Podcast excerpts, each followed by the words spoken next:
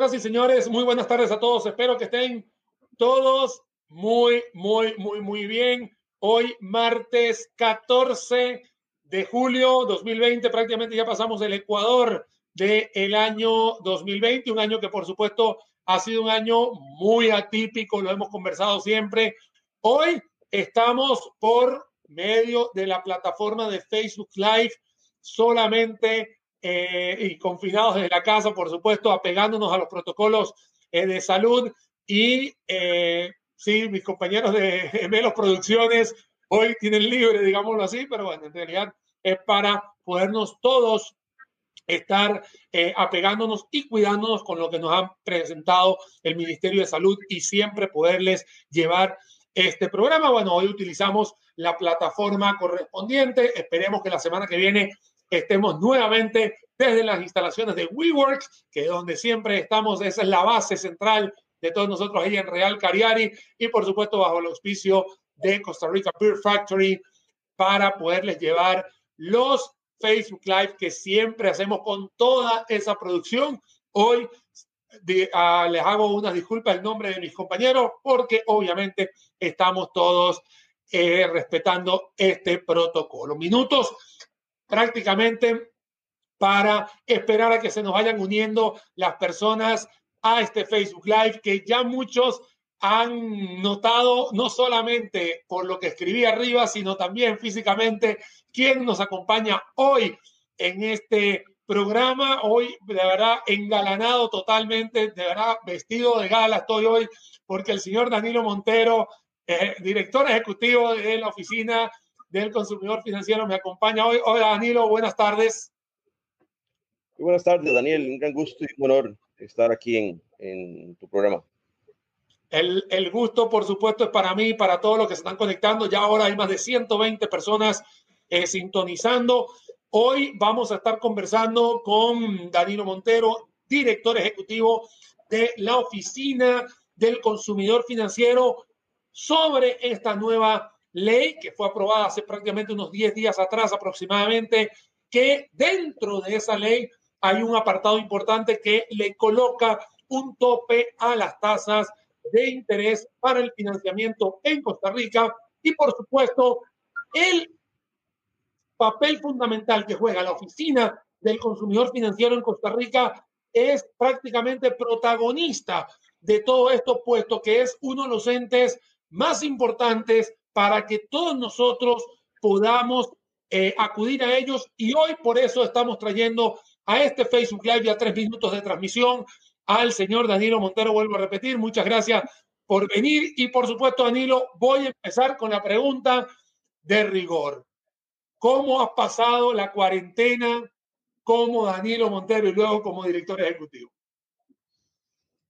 Uh, eh, ya a estas alturas de la vida, Daniel, uno aprende a, vamos, ya colecciono crisis. Este, mi carrera de economía la estudié en medio de la crisis de la deuda eh, latinoamericana en 79, 80, 81, así que estudié economía en un laboratorio.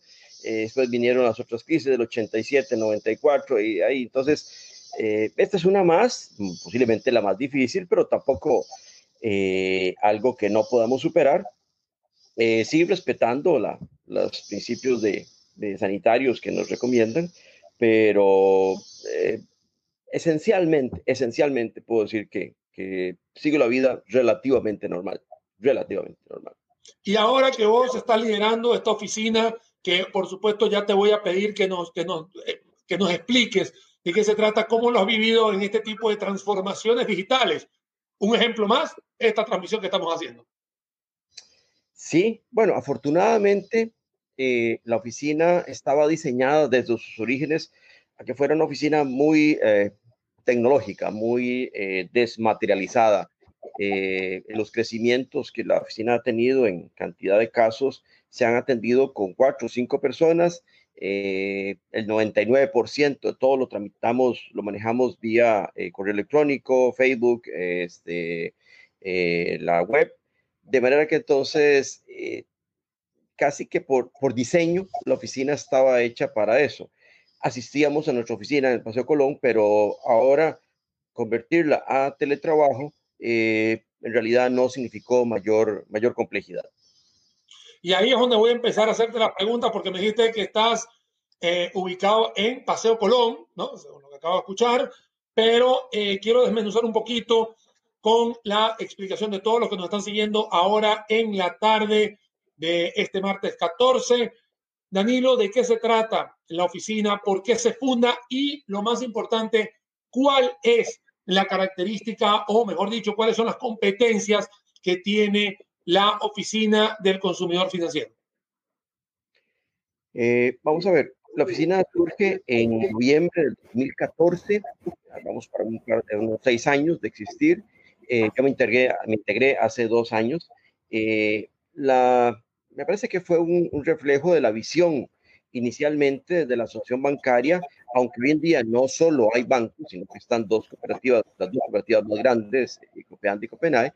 en sus orígenes fue visionario la posición de las autoridades de la asociación bancaria en cuanto a, la existencia, la necesidad de, de, que existiera una oficina que atendiera de manera eh, jurídica, técnica, los reclamos que la gente, las personas tuvieran, los clientes tuvieran contra ellos.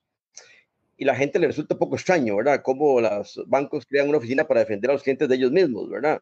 Es que la alternativa era acudir a el MAKE, una instancia administrativa, o peor aún, a una instancia judicial, en donde los procesos no solo demoran de 6, 12, 18, 24 meses, sino que en estrados judiciales puede durar 5 o 6 años, más costoso para todo el mundo. ¿verdad? Entonces era mucho más eficiente eh, tener una oficina eh, pagada por ellos que resolviera eh, de manera objetiva, jurídicamente, las discrepancias y eso es lo que es. La oficina tiene dos vertientes principales atender todo lo que son inconformidades de las personas contra las entidades afiliadas y el tema de educación financiera, que por eso nos hace todo sentido este tipo de esfuerzos.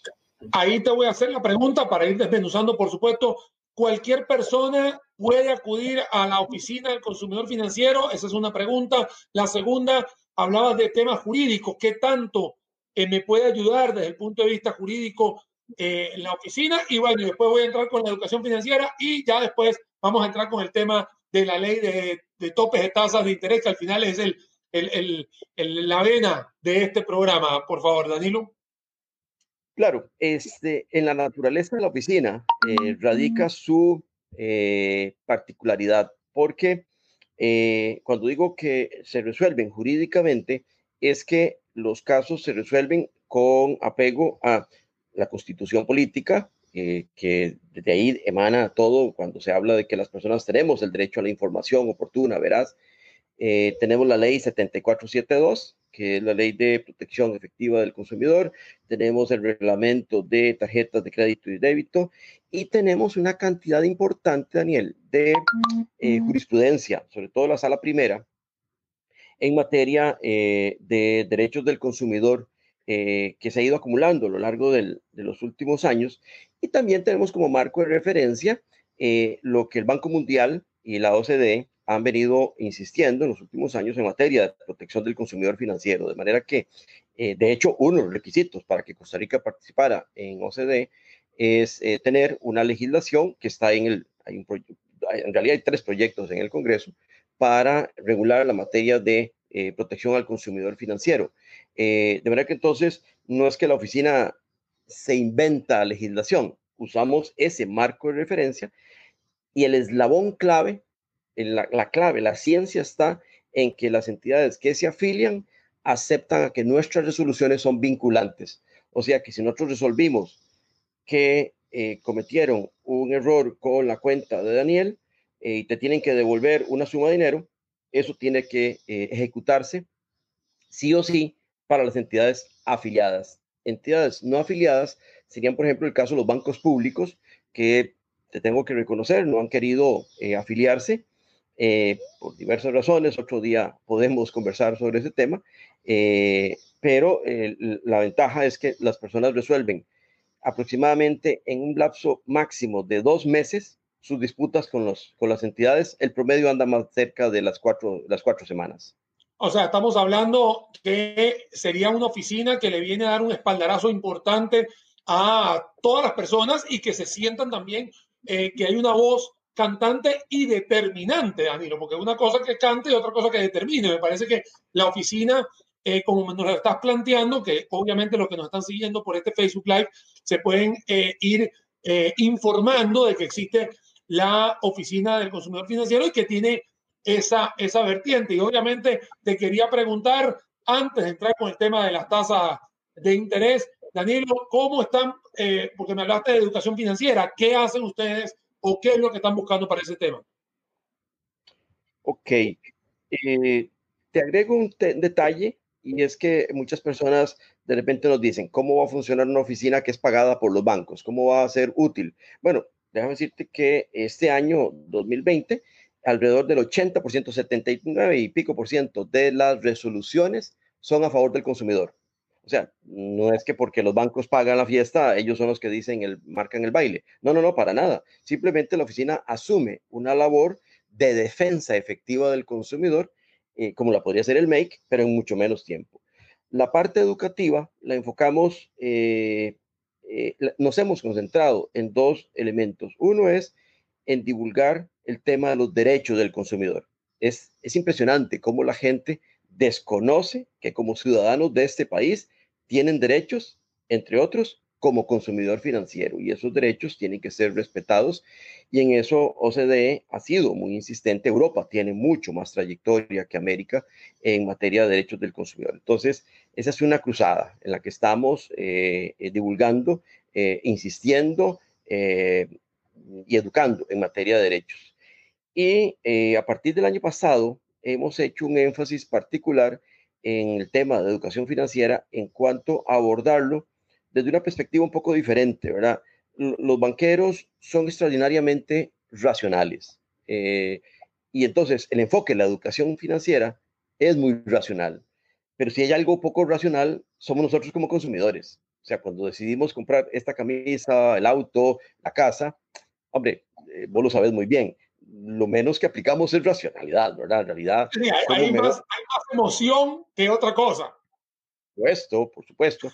Entonces, cuando uno quiere entender el problema del bajo ahorro o el excesivo endeudamiento, en realidad lo que estás hablando es de que hubo decisiones muy emocionales. Eh, el consumidor no es tan consistente como decimos en los modelos económicos, las curvas de indiferencia, sí, sí, funcionan muy bien en el, en el papel, pero en la realidad mm, lo que ayer me gustaba, hoy tal vez no me gusta, eh, y lo que hoy detesto, pasado mañana lo compro con una mayor ansia, ¿verdad? Así que entonces, eh, nuestro enfoque ha sido eh, de desarrollar un programa que ya lo tenemos en forma virtual para complementar, no es sustituir, complementar las inversiones millonarias que tienen las entidades financieras en materia de educación, de qué es la tasa de interés, qué es un flujo de caja, todas esas cosas que son indispensables, pero nos hemos ido unos pasos atrás en tratar de atacar eh, la problemática que se aborda hoy en día desde la perspectiva de la economía conductual. Y no es por casualidad que a Richard Thaler se le dio el Premio Nobel de Economía en el 2017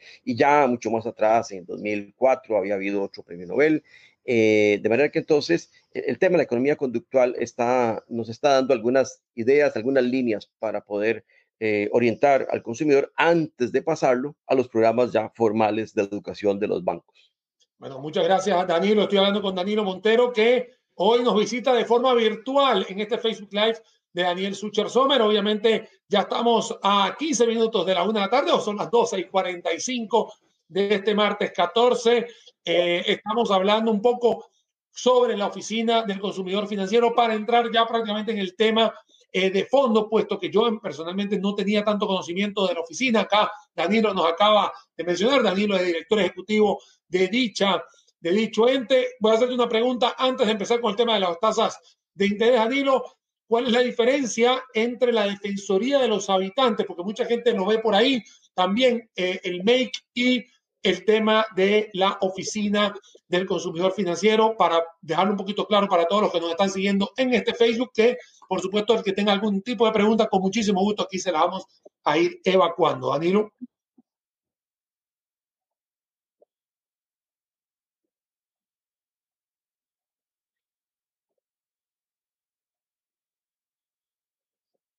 Danilo. Claro, me parece importantísimo hacer esa, esa diferencia. Vamos a ver, tanto Make el Ministerio de Economía, propiamente específicamente la Dirección de Protección al Consumidor y... ¿Me escuchas? Completamente. ¿Me escuchas, Daniel? Completamente. Daniel, ¿me escuchas?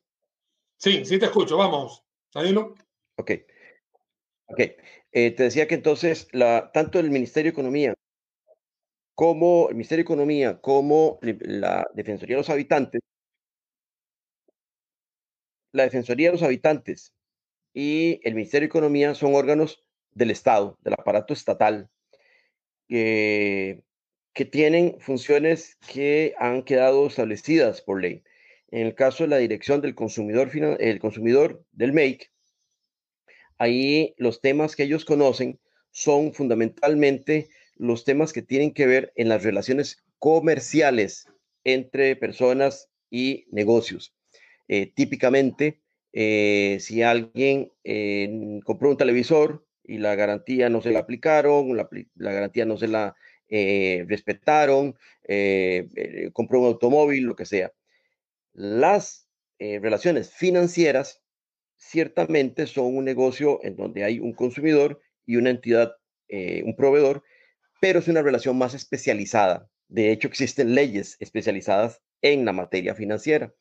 Eh, y entonces, típicamente, el MAKE no ha abordado los temas financieros. Y entonces ahí Costa Rica tenía una, una laguna, una falta en materia de eh, eh, proteger al consumidor, eh, específicamente al consumidor financiero. El que compra una pantalla, un televisor, tenía protección, pero el consumidor financiero no.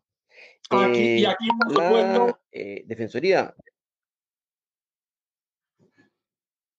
Dale. Sí, y aquí es donde le voy a hacer hincapié y puntapié, por supuesto, a el programa de hoy, porque obviamente con esta eh, tope de tasas de interés, obviamente han habido eh, una gran cantidad de malestares en el país.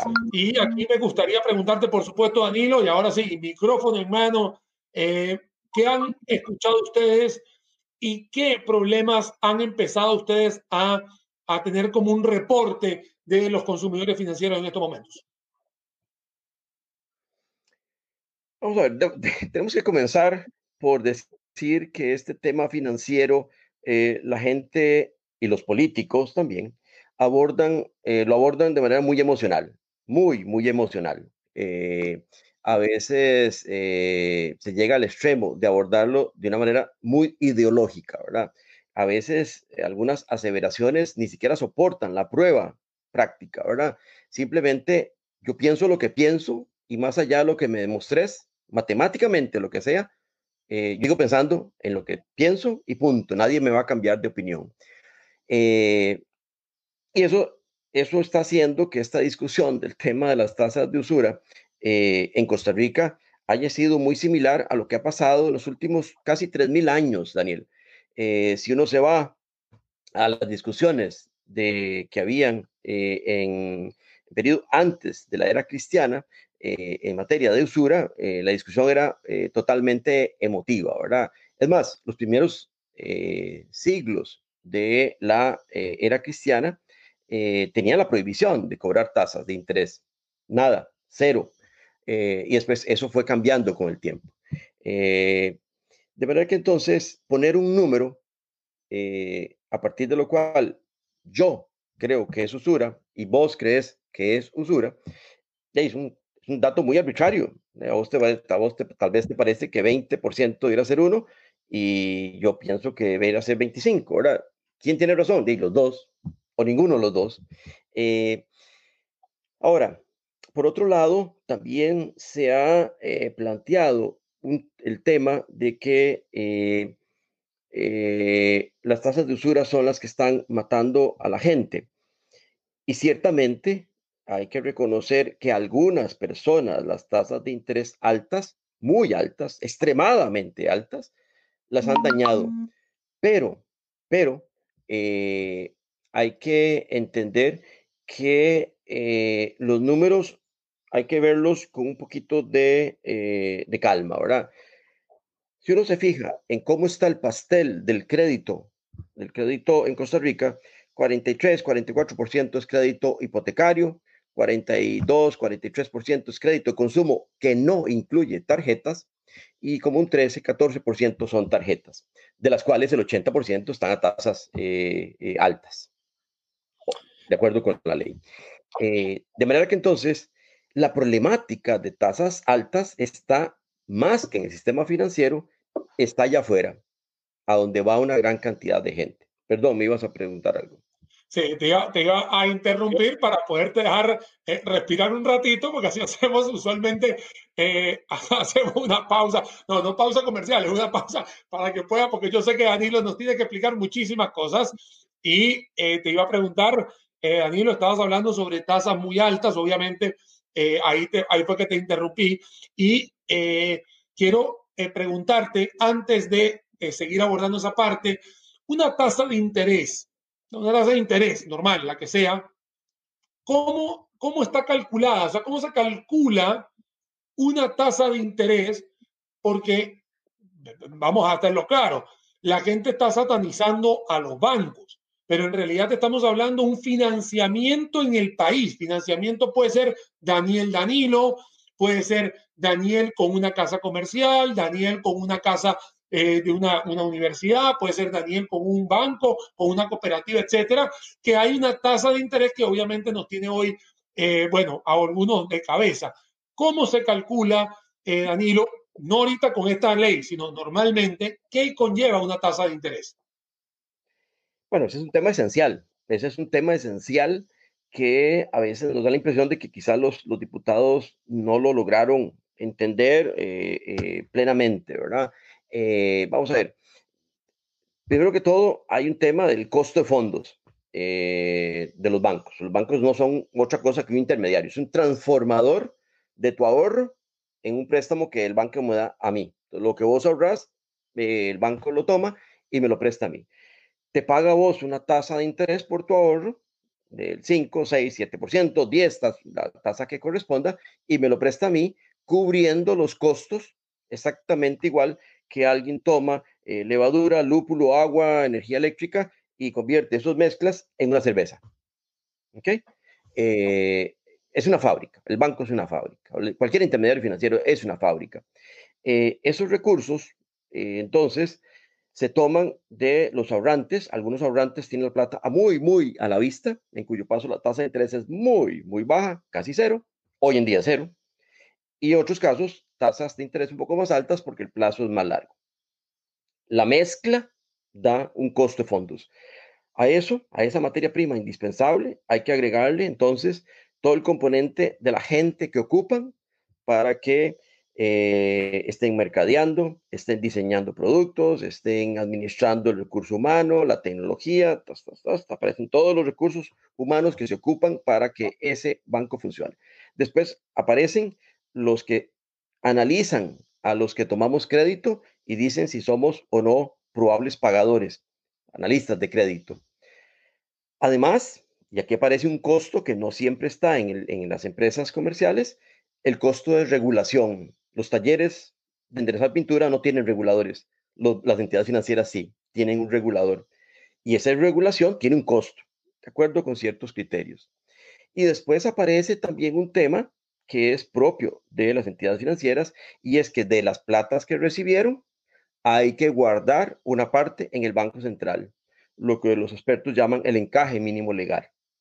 Entonces, es una plata, una plata sobre la cual hay que pagar intereses, pero que no van a poder prestar. Entonces, eso va sumando, eso va sumando, eso va sumando, y entonces aquel 5 o 6% que te pagaron de tu ahorro ya va costando como 20, 21, 22%. Y después viene un tema y es que eh, me prestan la plata suponiendo, confiando en que yo les pagaré. ¿Y por qué es importante que yo les pague? Porque te tienen que devolver a vos el ahorro. La plata va a volver a vos. Y si yo no pago, eh, que Exacto, exacto. Si yo no pago, van a tener que pasar por la pena de decirte, Daniel, qué pena, eh, no te vamos a poder devolver el ahorro, las cuentas corrientes, porque Danilo no pagó. eh, y eso no te va a agradar nada. este, de manera que entonces los bancos, además, por su naturaleza, las entidades financieras en general, van a tener que asumir un gasto adicional para prever o cubrir la probable pérdida que pueda haber de que Danilo no les pague. Y ese es un gasto adicional. Hasta ahora no hemos dicho ni un 5 de ganancia para los socios. Algún margen de ganancia hay que meterle para que los socios ganen. Si no, el negocio posiblemente no interesa. Si es banco estatal o un banco privado, ahora no importa. O sea, los, los socios van a querer ganar. Ey, ey, Danilo, y me, y, me, y, me, y, me, y, me, y me permites, y vuelvo a decir, y vos porque acabas de decir banco, pero si fuese una financiera, o sea, Daniel Sucher, que quiere prestarte la plata, yo también tengo mis costos de operación para ir a buscar ese dinero nuevamente, ¿no? Exacto, exacto, exacto, exacto. Eh, ahora, el banco podría apostar en pagar, en prestarle la plata que Daniel les llevó a gente muy, pero muy, muy buena paga. Gente con un historial de pago buenísimo, excelente, extraordinariamente bueno. Pero esas personas no van a aceptar que les cobren tasas altas porque la probabilidad de que yo incumpla es muy baja. Por lo tanto, esas platas se van a colocar a tasas de interés apenas por encima del costo de fondos. No van a poder eh, cobrar más alto porque en realidad la probabilidad es un poco más baja o casi inexistente. Pero de eso no va a dar, ese negocio no va a ser rentable. El negocio de un banco es prestarle a una variedad de consumidores. Eh, crédito hipotecario, crédito de consumo, tarjetas, empresas, pymes, agricultura, industria, etcétera, etcétera. Eh, no solo porque la variedad está al gusto, ¿verdad? Sino porque eh, en esa diversificación que la entidad haga, reduce precisamente el riesgo de no apostarle. Si le estuviera apostando solo al negocio de turismo, imagínate lo que le habría pasado a ese banco, ¿verdad? Esa entidad financiera en medio de la pandemia. Y si no supiera el futuro, pues desde luego no le presta a sectores que se van a, tener problemas, pero eso, ese futuro no lo sabemos, ¿verdad? De verdad que entonces eh, hay negocios, hay áreas de negocios en donde el banco cobra tasas muy favorables. Crédito hipotecario, las tasas de interés andan el 12, 13%, 14%. Crédito consumo, ahí las tasas de interés andan el 20, 22, 24%. Tarjeta de crédito, las tasas de interés eh, pueden rondar desde 30, 32 hasta 40, 45, 49%, dependiendo la probabilidad de que mis clientes me fallen en ese, en ese componente de mi cartera de crédito. De manera que entonces eso hace que en el pastel total del banco, lo que me genera crédito hipotecario, lo que me genera crédito de autos, crédito de tarjetas, crédito de agricultura, etcétera, etcétera, de esa mezcla tiene que quedar lo suficiente para que mis socios me mantengan como gerente de la entidad, pues si no pierdo el trabajo. Sí, sí, eso, eso, es sencillamente como hace cualquier empresario, pequeño, mediano, grande, chiquito, microscópico, cualquier negocio es para ganar plata, nadie quiere perder. O sea, aquí yo no veo que nadie quiera perder. Eh, vos, eh, bueno, aquí ya vamos a hacer la una de la tarde, así que me toca hacer nuevamente aquí la pausa diciendo que Danilo Montero, director ejecutivo de la oficina del consumidor financiero me visita. Bueno, nos visitamos mutuamente de forma virtual. Hoy mis compañeros de eh, Gemelos Producciones están prácticamente vacaciones forzadas porque no pueden estar, no podemos estar en WeWorks, que es nuestro lugar, nuestra base de transmisión, obviamente pegándonos a los protocolos que nos está pidiendo el Ministerio de Salud. Hoy, por supuesto, estoy hablando con Danilo sobre el tema de esta nueva ley que, por supuesto, nos ha puesto en el tapete muchísimas cosas y eh, también eh, lo que nos ha hablado Danilo en los últimos 29 minutos ha sido de que la oficina del consumidor financiero sí existe y es muy importante que tengamos. Hemos visto cuál es la diferencia entre lo que es la Defensoría de los Habitantes, que tiene una oficina de atención a, al, consumidor, que al MEIC también tiene una atención al consumidor y que en este caso la oficina del consumidor financiero también tiene y hay una diferencia entre cada uno de ellos. Ahora, en los últimos minutos, Danilo nos acaba de dar un pantallazo sobre el tema de lo que es una tasa de interés, y no estoy hablando tasa de interés de topes ni de tarjeta, estamos hablando de la tasa de interés como tal. Y ahora sí, señores, pasando eh, la una de la tarde. Yo sé que muchos están comiendo. Buen provecho a todos los que lo están haciendo y espero que estén disfrutando del programa. Voy con las preguntas fuertes, Danilo, porque yo estoy seguro que de cabeza te deben de tener una gran cantidad de preguntas, dudas que se están generando a través de esta ley. Y la primera que quiero hacerte es, ¿es retroactiva? ¿No es retroactiva? Porque yo la verdad no lo sé. Eh, hoy precisamente hubo una, una presentación muy buena de, dos muy buenos abogados eh, en donde se me quedó clarísimo y creo que la ley es relativamente clara al indicar que eh, esas disposiciones de la ley son aplicables a partir del momento en que se eh, eh, generan, generaron ya las tasas de interés que calculó el Banco Central de acuerdo a la metodología que la ley establece. de manera que entonces, de nuevo, como decíamos hace unos minutos, lo que pasa es que mucha gente entiende esto con más, un, más con el corazón que con el cerebro, ¿verdad? Y entonces a mí me encantaría que no hubiera pobres, claro que sí, a mí me encantaría, pero hay una realidad, ¿verdad? Que, que, me cuesta cambiar. Posiblemente algunos abogados querrían que alguna gente vaya a pelear tasas de interés suscritas hace seis meses, un año, dos años, que están violentando lo que ahora eh, la ley sí estableció. Eh, Posiblemente sí, pero posiblemente quizás lo que está privando es más un interés de, negocio, que es totalmente legítimo, ¿verdad? Que las personas quieran ir a pelear. Pero la ley claramente eh, apela a la no retroactividad. Ahora, los anuncios que por lo menos uno de los bancos ha hecho es que va a extender la tasa de interés nueva que anunció el Banco Central a todos los créditos, eh, de créditos nuevos o de créditos ya existentes. Eh, bueno, es una decisión este, unilateral que favorece al consumidor, que no, no dudaríamos que el consumidor eh, acepte, ¿verdad? Eh, pero desde nuestra perspectiva de la Oficina del Consumidor Financiero, no, no cabe la retroactividad. Más bien, hay otros temas que quizás ahora podamos conversar que son, que son mucho más trascendentes que, que ese tema de la retroactividad que tanto le está poniendo atención a la gente lo que pasa es que la gente, a ver, es un tema donde van a haber ganadores y perdedores. La ley obviamente apunta a poder tener un mayor oxígeno y eso quiere decir que vas a tener que pagar menor tasa de interés, por lo tanto tienes menor cuota, digámoslo así, en ese financiamiento que vas a tener. Pero por el otro lado, Danilo, que aquí es una, otra pregunta que le quiero hacer eh, a usted, es ahora vamos a estar sujetos a una evaluación todavía mucho más profunda. O sea, ahora cada tarjeta viente, ¿y por qué digo tarjeta viente? Porque al final, vos lo dijiste, aquí lo voy a volver a decir, son aquellos productos financieros que tienen la menor cantidad de garantía o sin garantía, que tienen esas tasas de intereses más altas, ¿no? Obviamente irse contra un terreno o una casa, obviamente es más fácil eh, prestar a una tasa de interés más baja que obviamente sobre un viaje o, un electrodoméstico, etc.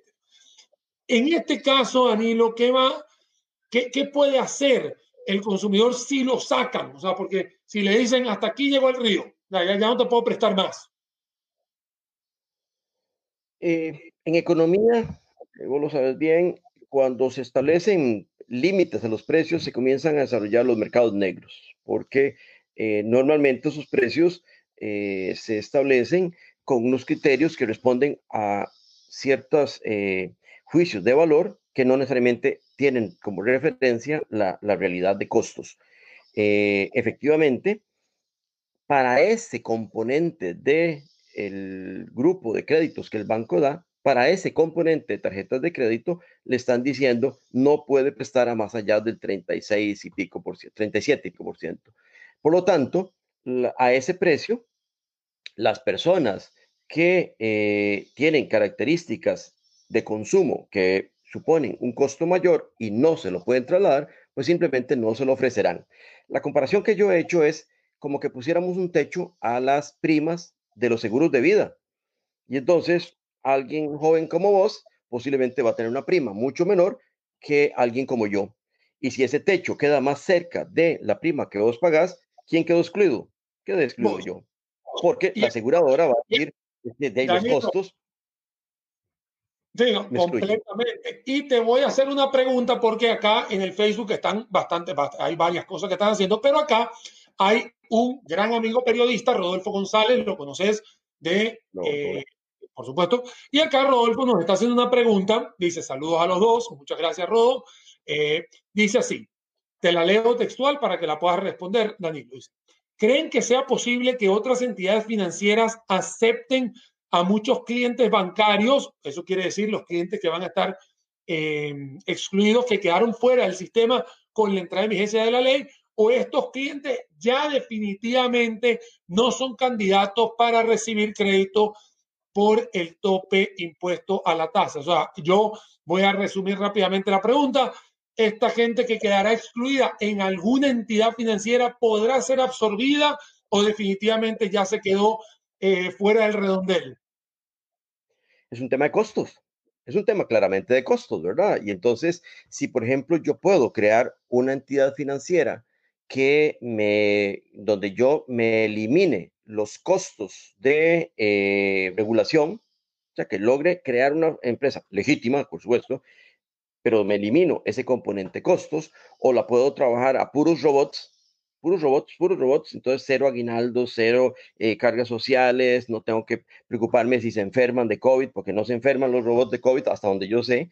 Eh, bueno, eso bajaría sustancialmente los costos y probablemente podría ser que entonces ese componente de una entidad diferente podría permitir que lo que queda cubra los costos a ese precio máximo que establece la ley.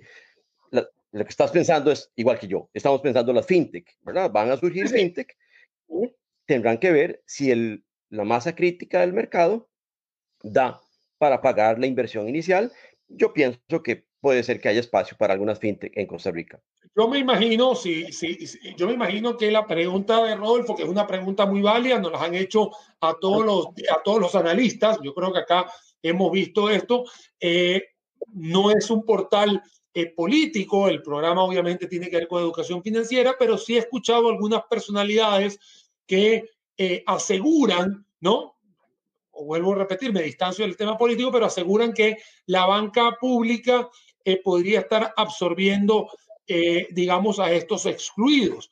Esto es una aseveración que obviamente me parece, esto es una opinión Daniel, me gustaría escucharle a Danilo, me parece que es una aceleración muy peligrosa cuando no trabajas dentro de estas instituciones financieras eh, públicas, porque estarías como, como presionando o estarías como aseverando algo que no estás 100% seguro. No sé qué opinas, Danilo, y me parece que también la, la pregunta de Rodolfo eh, va por ese estilo también.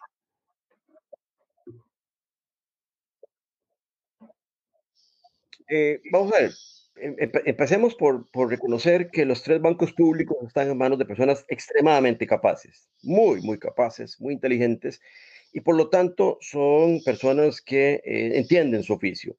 Eh, de manera que entonces, saliendo a capturar una gran cantidad de clientes que ya tenían una problemática, una probabilidad alta de no pagar, no los veo. Me parece difícil sus estructuras de costos a veces son muy rígidas, precisamente por su naturaleza pública, y por lo tanto les va a resultar un poco difícil poder bajar sustancialmente sus costos para poder atraer a esos clientes.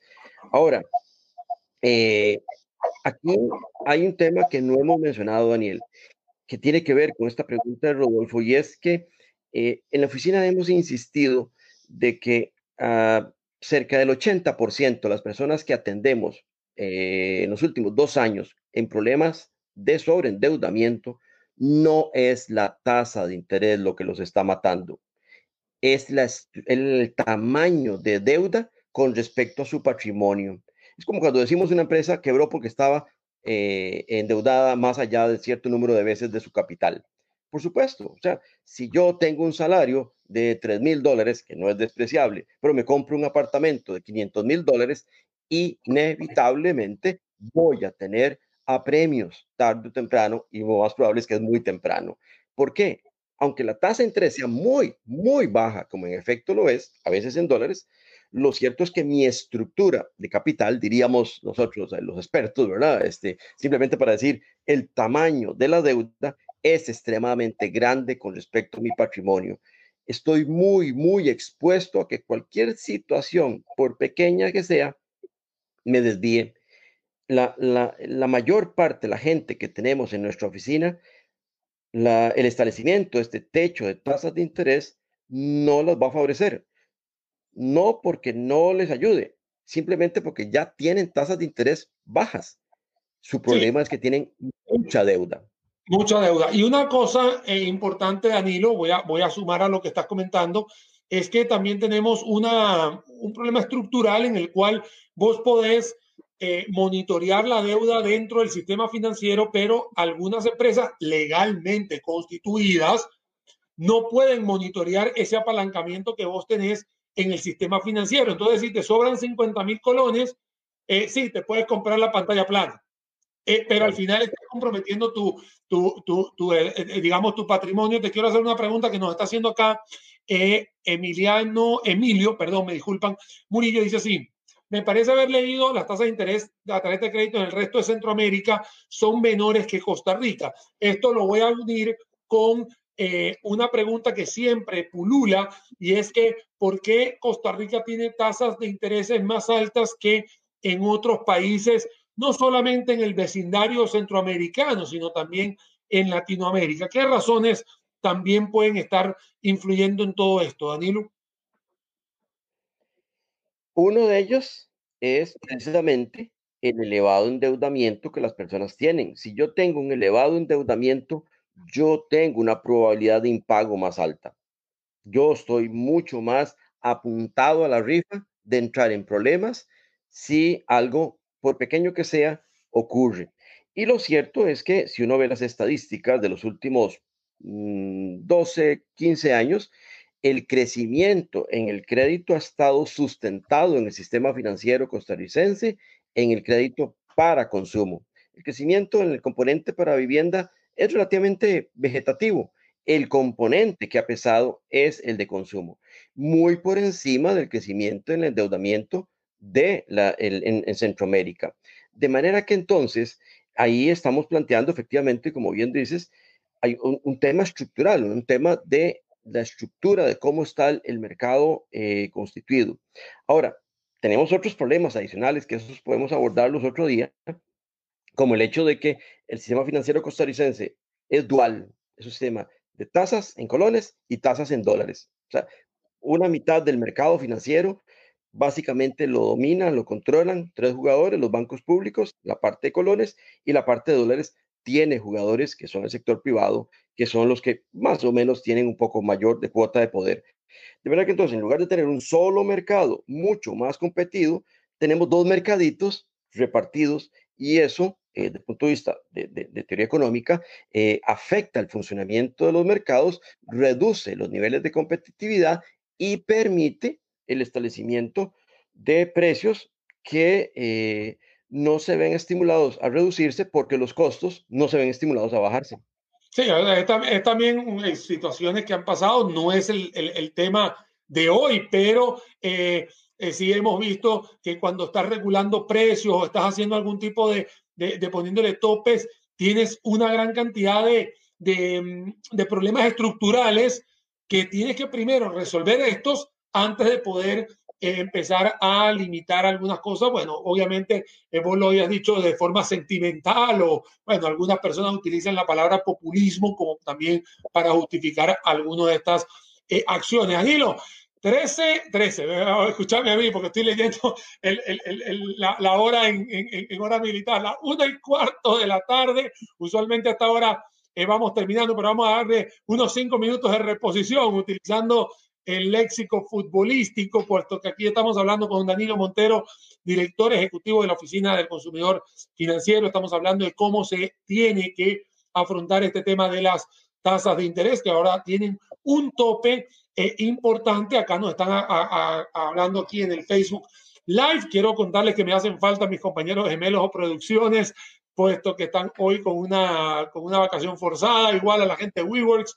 Que es el lugar donde siempre transmitimos bajo el auspicio de Costa Rica Beer Factory. Buen provecho para todos los que nos están siguiendo. Ya en un par de minutos vamos a ir terminando. Si tienen alguna pregunta importante para Danilo Montero, director de ejecutivo de la Oficina del Consumidor Financiero, con muchísimo gusto. Acá nos están preguntando una, un usuario que dice, finanzas de tú a tú, dice, el otro asunto es que el sistema financiero permite un nivel de endeudamiento hasta el 50% eh, del ingreso. Vamos a dejarte esa pregunta un momentito ahí, Danilo.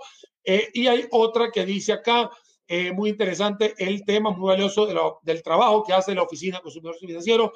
hay algunos temas que me parecen que me parece que no se han manejado bien en la discusión que se están dando en el tema. Bueno, al final es una ley que ya está, o sea, ya la ley está, no se puede echar para atrás la ley, pero sí me gustaría preguntarte, Danilo, qué tan ¿Qué tan cierto es que existe un endeudamiento permitido del 50% del ingreso? Obviamente en la parte em, supervisada, se dice, ¿verdad? O regulada, se dice.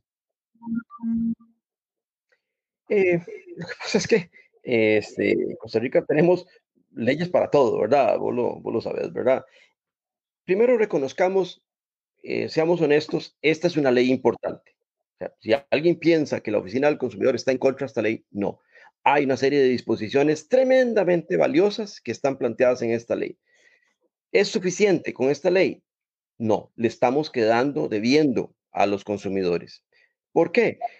Porque para que las tasas realmente bajen y reflejen los costos, necesitamos una serie de decisiones que no se han tomado. Y ahí es donde cuando peligrosamente uno podría sentir un saborcillo a populismo en la ley porque eh, esto vende. Pero hay una serie de reformas que no se han hecho en el sistema financiero que eh, son más técnicas, no son evidentes, no podemos irlas a cobrar cada cuatro años en febrero a, las urnas, eh, pero hay que hacerlas, hay que hacerlas porque tienen que ver con la conformación del mercado financiero. A veces nos comparamos con Colombia y decimos que en Colombia las tasas de usura son más bajas. Hombre, pero es que Colombia hizo la tarea. Colombia ha hecho una excelente tarea. Colombia ha hecho a lo largo de década y media tomado una serie de decisiones maduras, serias, eh, muy eh, pensadas, que apoyan al consumidor. Aquí no, nos hemos quedado en los detallitos. Y entonces, como suele suceder, ¿verdad? En este país, ¿verdad? Tan lindo. Eh, de manera que entonces, lo ideal sería que atrás de esta ley vengan una serie de reformas, empezando porque la ley de banca es de los años 50 del siglo pasado, Daniel. O sea, e, es una ley que yo sospecho que mucho ha cambiado en el mundo, en el planeta Tierra, en materia financiera, como para no hacerle una revisión completa a, la normativa eh, en materia regulatoria, en materia de competencia, en la materia de permitir jugadores extranjeros que vengan con otra visión, etcétera, etcétera, etcétera. ¿verdad? Danilo, y, la y, una pregunta que aquí te hago, y ya ni siquiera como director de la, de ejecutivo de la Oficina del Consumidor Financiero. ¿Qué tan rápido cambia el mundo y qué tan rápido cambian las leyes? Eh, Ahí pues, te la dejo picando en el área. Sospechas cuál es la respuesta, ¿verdad? claro que sí. Lamentablemente, eh, si la ley no tiene populista, es más difícil, ¿verdad? Que se venda, ¿verdad? Es mucho más difícil. Claro, por supuesto que sí. Él es Danilo Montero. Vamos a ir llegando casi al final. Dime, Danilo. Se me queda un detalle nada más y es esta ley, ojalá que genere cambios en la conducta del consumidor. No puede ser posible que compremos todo a crédito. Eso no puede ser. Eso no puede ser. Es que ahí, con eso quería terminar. Eh, bueno, primero, no me quiero dejar de un lado, por aquí nos están eh, mandando un saludo una eh, cordial amiga en común, María Brenes, que también le va a tocar el momento de venir aquí al programa de Daniel Sucher para explicar un tema de, bueno, mejor no digo, porque si le digo que son bonos verdes, bonos sostenibles y el tema de la bolsa, se la voy a comprometer completo, pero ya se lo dije, así que lo dije en vivo por ahí. Un cordial saludo también a María, que eh, trabaja en la Bolsa Nacional de Valores y que también tiene mucho que aportar para todos nosotros. Quiero hacerte la pregunta para ir terminando, Danilo. Educación financiera. ¿Qué tanto esta ley nos va a traer eso? Yo creo que nos va a forzar eh, la ley junto con la pandemia nos van a forzar a hacer cambios. Eh, eh, nos sorprende la cantidad de gente que nos ha dicho en la oficina del consumidor financiero, hombre, miras que extraño, ahora tengo 25% de ingreso menos y estoy ahorrando. O sea, quiere decir que el otro 25% que me quitaron, yo pude haberlo ahorrado, pero se me iba, quién sabe en qué. Entonces creo que esta ley puede ser que traiga exclusión, como advirtió Rodrigo Cubero. Es posible y ojalá que tal vez eso en el largo plazo sea una consecuencia eh, positiva. Y la pandemia creo que nos ha demostrado la importancia del, del ahorro y ahí creo que eh, doña María nos va a poder dar una muy buena lección en cuanto al uso de, de bonos verdes, por ejemplo, que no, no, no, puede ser posible que solo ahorremos eh, por sí. Deberíamos ahorrar en cosas que favorezcan la sostenibilidad de este planeta en el, en el futuro, ¿verdad? Bueno, para que después no diga María que no la mencionamos acá, no es que, no es que le estemos comprometiendo, es que ya va a tener que venir acá. Bueno, obviamente estamos hablando con Danilo Montero, ya estamos pasaditos de tiempo, pero van entrando algunas preguntas. Voy a, a leer dos mensajes más y obviamente vamos a irnos a comer porque tampoco podemos estar aquí toda la tarde y tampoco quitarle tanto tiempo a el señor Danilo Montero, director ejecutivo de la Oficina del Consumidor Financiero. Nos habla Humberto Sánchez acá. Don Danilo, saludos. Eh, todos debemos trabajar más de la mano con el cliente, como lo hacen algunas instituciones como Acorde. Y bueno, y aquí te están aplaudiendo prácticamente de pie. Educación financiera, importantísimo. Toda una cultura para cambiar. Danilo Montero, un par de minutos más para terminar y despedir el programa.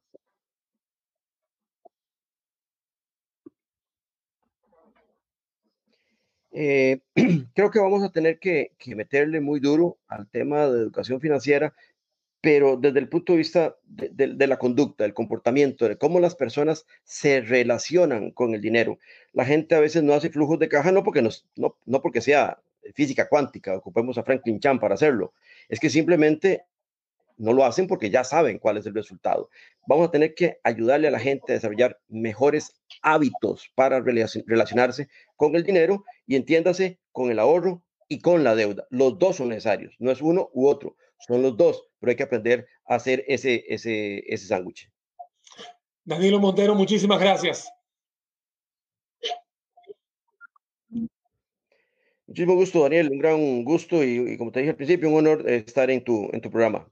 No, el, placer es mío y el placer es para todos los que estamos disfrutando, los que estuvimos acá prácticamente 52 minutos de programa en este Facebook Live de Daniel Sucher Sommer que en el cual eh, queda grabado obviamente para acá. Danilo Montero hoy nos visitó, bueno, de forma eh, virtual, director ejecutivo de la Oficina del Consumidor Financiero, una oficina especializada para atender sus, eh, obviamente, sus inconvenientes, sus problemas, sus issues, como se dice. Eh, Danilo, me imagino, Facebook, Oficina del Consumidor Financiero, ¿es así?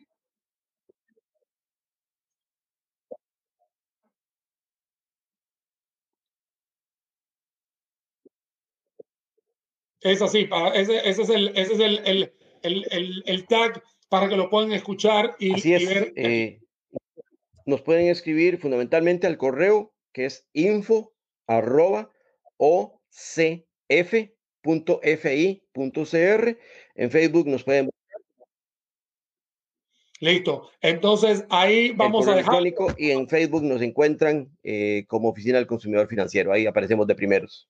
La verdad que muchísimas gracias, Danilo. Para mí es un placer. Y para todos los que se conectaron hoy, eh, bueno, señores, estuvimos hablando un poco sobre el aguas arriba de esta ley que propone, eh, bueno, que pone ya eh, topes de tasa de interés. Para todos ustedes, muchísimas gracias por haberse conectado. Si Dios lo permite, el martes que viene, 12 y media, nos volvemos a ver por esta transmisión. Así que la verdad, les agradezco mucho y cuídense bastante. Protocolos de salud. Si van a salir a hacer ejercicio, háganlo, pero con cuidado. Si tienen que salir, recordemos que hay eh, unas restricciones inversas en estos momentos y si usted tiene que salir de casa, hágalo lo necesario para que no tenga un problema con tránsito que están también agarrando a los infractores en todo esto. Muchísimas gracias, señores, y que tengan buen provecho. Chao, chao.